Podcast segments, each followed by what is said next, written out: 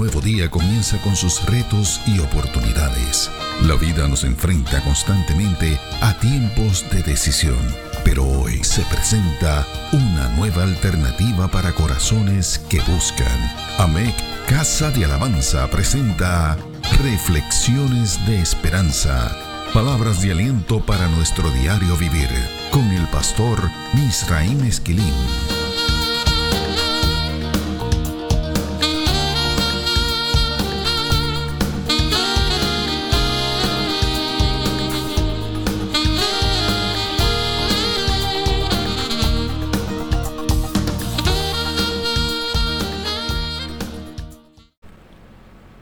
Recibe bendiciones del Señor.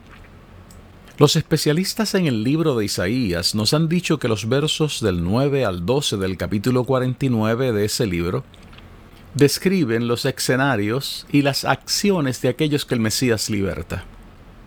En otras palabras, que esos versos componen una sección en sí misma dentro de ese capítulo.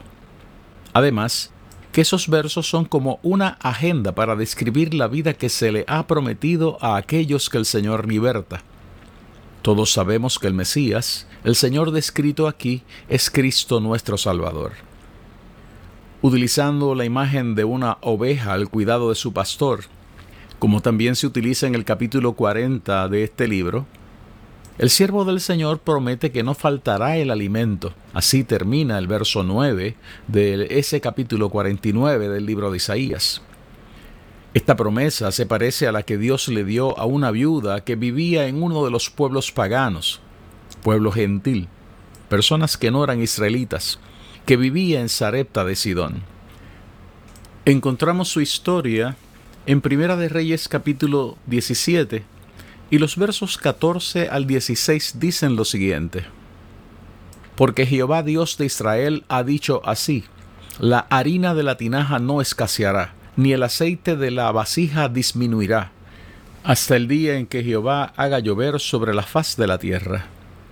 Entonces ella fue e hizo como le dijo Elías, y comió él y ella y su casa muchos días y la harina de la tinaja no escaseó, ni el aceite de la vasija menguó, conforme a la palabra que Jehová había dicho por Elías. En otras palabras, que la palabra de Dios es más que suficiente para que sus promesas se cumplan. Dios habla y las cosas ocurren.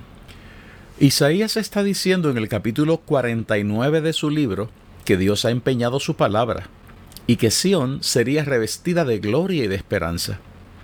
Esta palabra surge en medio de un ambiente de desesperanza, de desesperación, de incertidumbre y confusión.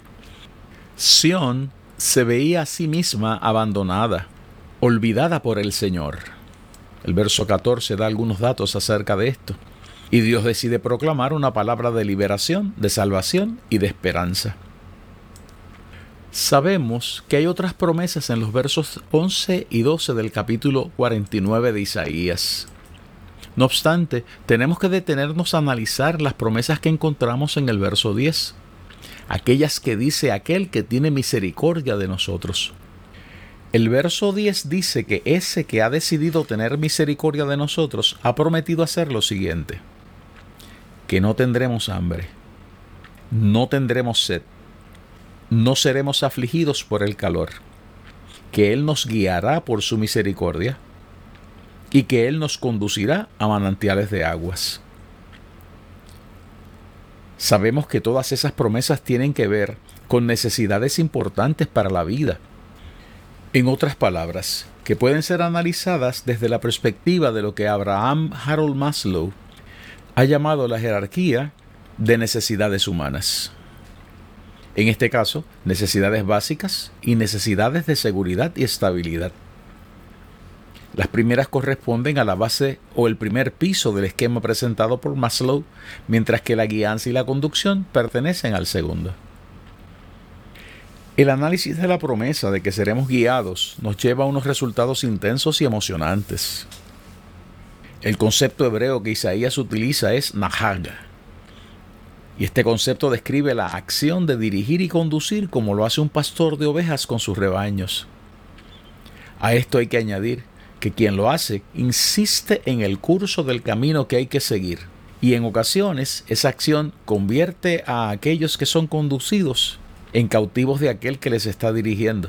Así es utilizado en 1 Samuel capítulo 30 y verso 2 y en Isaías capítulo 20 y verso 4. Lo que tenemos hasta aquí es que las necesidades básicas de alimento, de agua y de descanso son provistas por aquel que ha prometido guiarnos. Él ha prometido hacer Nahag con nosotros. Sabemos que más de uno de los que sintoniza esta transmisión debe haberse preguntado cómo es que el Señor nos puede libertar mientras nos guía como cautivos. Una respuesta básica para esta pregunta la encontramos en el Nuevo Testamento. Aquellos que hemos sido salvados y libertados por la gracia salvadora de nuestro Señor, encontramos allí que es un honor ser siervos de nuestro Redentor y nuestro Salvador. Lea Romanos capítulo 1, verso 1, Colosenses capítulo 4, verso 12, Tito capítulo 1, verso 1, Santiago capítulo 1, verso 1 y segunda de Pedro capítulo 1 y verso 1 para que tenga una muestra de lo que acabamos de expresar. El análisis de la promesa de que seremos conducidos también nos arroja unos resultados impactantes. Las fuentes consultadas señalan que esa promesa describe la acción de guiar, conducir, de proveer alimentos y de avanzar. En muchas ocasiones, cuando estamos agobiados. Estas fuentes añaden que esta acción incluye la oportunidad de ser llevados a una estación en la que habrá descanso. Las fuentes consultadas también describen esta acción como una que es fluida. En otras palabras, yendo y fluyendo, como lo hace un río. O sea que no es que uno va, sino que a uno lo llevan. Además que durante ese proceso somos cuidados y protegidos. Así aparece en Isaías capítulo 51 y verso 18, que somos guardados, que recibimos provisión y sustento. El concepto hebreo que estamos describiendo aquí es Nahal. Y es el mismo que utiliza el salmista cuando nos dice lo siguiente. En lugares de delicados pastos me hará descansar junto a aguas de reposo me pastoreará. Pastoreará, esa es la traducción de Nahal. Confortará mi alma, me guiará, me guiará. Nuevamente el uso de la palabra Nahal. Me guiará por sendas de justicia por amor de su nombre. Todos los amantes de la palabra del Señor saben que acabamos de citar dos versos 2 y 3 del Salmo 23. Isaías utiliza este concepto con alguna frecuencia. Veamos un ejemplo de esto. Isaías capítulo 40, verso 11. Como pastor apacentará su rebaño, en su brazo llevará los corderos, y en su seno los llevará, pastoreará, pastoreará suavemente a las recién paridas. El pasaje de Isaías que acabamos de citar añade que el que hace estas promesas es más que poderoso para cumplirlas. Escuchemos los versos del 12 al 14 de ese capítulo 40. ¿Quién midió las aguas con el hueco de su mano y los cielos con su palmo? Con tres dedos juntó el polvo de la tierra y pesó los montes con balanza y con pesas los collados. ¿Quién enseñó al Espíritu de Jehová o le aconsejó enseñándole? ¿A quién pidió consejo para ser avisado? ¿Quién le enseñó el camino del juicio o le enseñó ciencia o le mostró la senda de la prudencia? He aquí que las naciones le son como la gota de agua que cae del cubo, y como menudo polvo en las balanzas le son estimadas. He aquí que hace desaparecer las islas como polvo. Lo que tenemos hasta aquí es que la necesidad de seguridad y estabilidad es suplida por la promesa de que el Señor nos pastoreará. Él hará Nahal con nosotros. ¿No le parece a usted que estas promesas son extraordinarias? Estas promesas añaden valores adicionales a la agenda de la salvación y el perdón de nuestros pecados. Ciertamente, en Cristo Jesús recibimos salvación, perdón de pecados y vida eterna. Estas dádivas de Dios son más que suficientes para agradecer al dador de la vida. Sin embargo, la agenda del plan de salvación es mucho más amplia. Esta agenda incluye las promesas que hemos visto en el verso 10 del capítulo 49 del libro de Isaías. No podemos perder la oportunidad para señalar que el mensaje del Evangelio echa mano de estas promesas y las hace trascender a las dimensiones espirituales. Por ejemplo, encontramos una aplicación extraordinaria de estas en algunas de las respuestas que Jesús le ofrece a la mujer samaritana. Esas expresiones las encontramos en el capítulo 4 del Evangelio de Juan. Escuchemos cómo dicen los versos 13 y 14 de ese capítulo 4.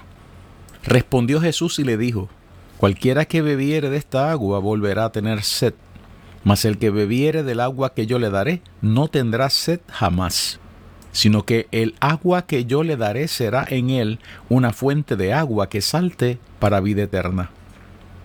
O sea, que Jesucristo garantiza provisión para nuestras necesidades humanas, pero también lo hace para nuestras necesidades del alma.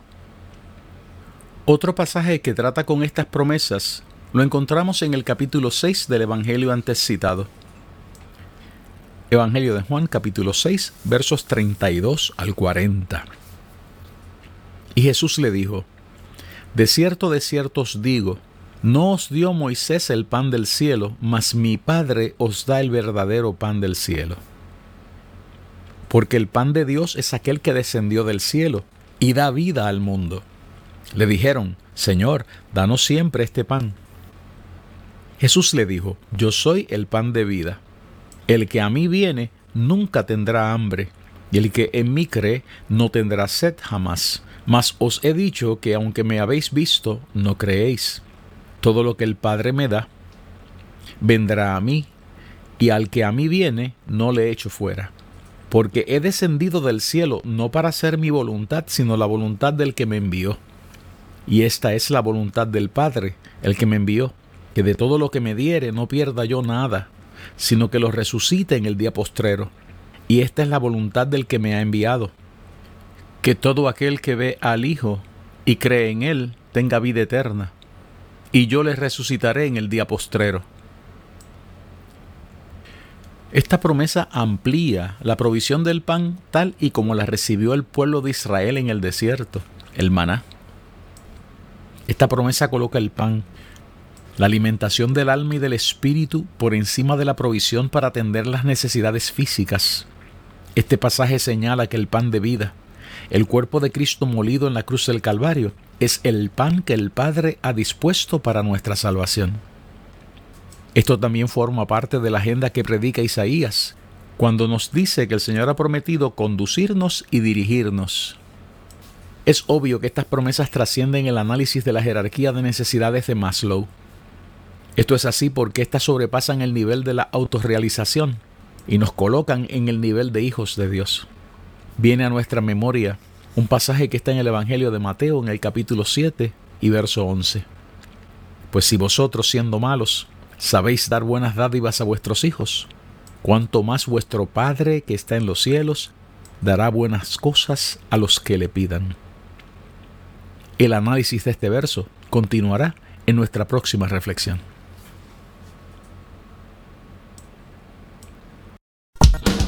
Reflexiones de Esperanza fue una presentación de AMEC Casa de Alabanza. Somos una iglesia de presencia.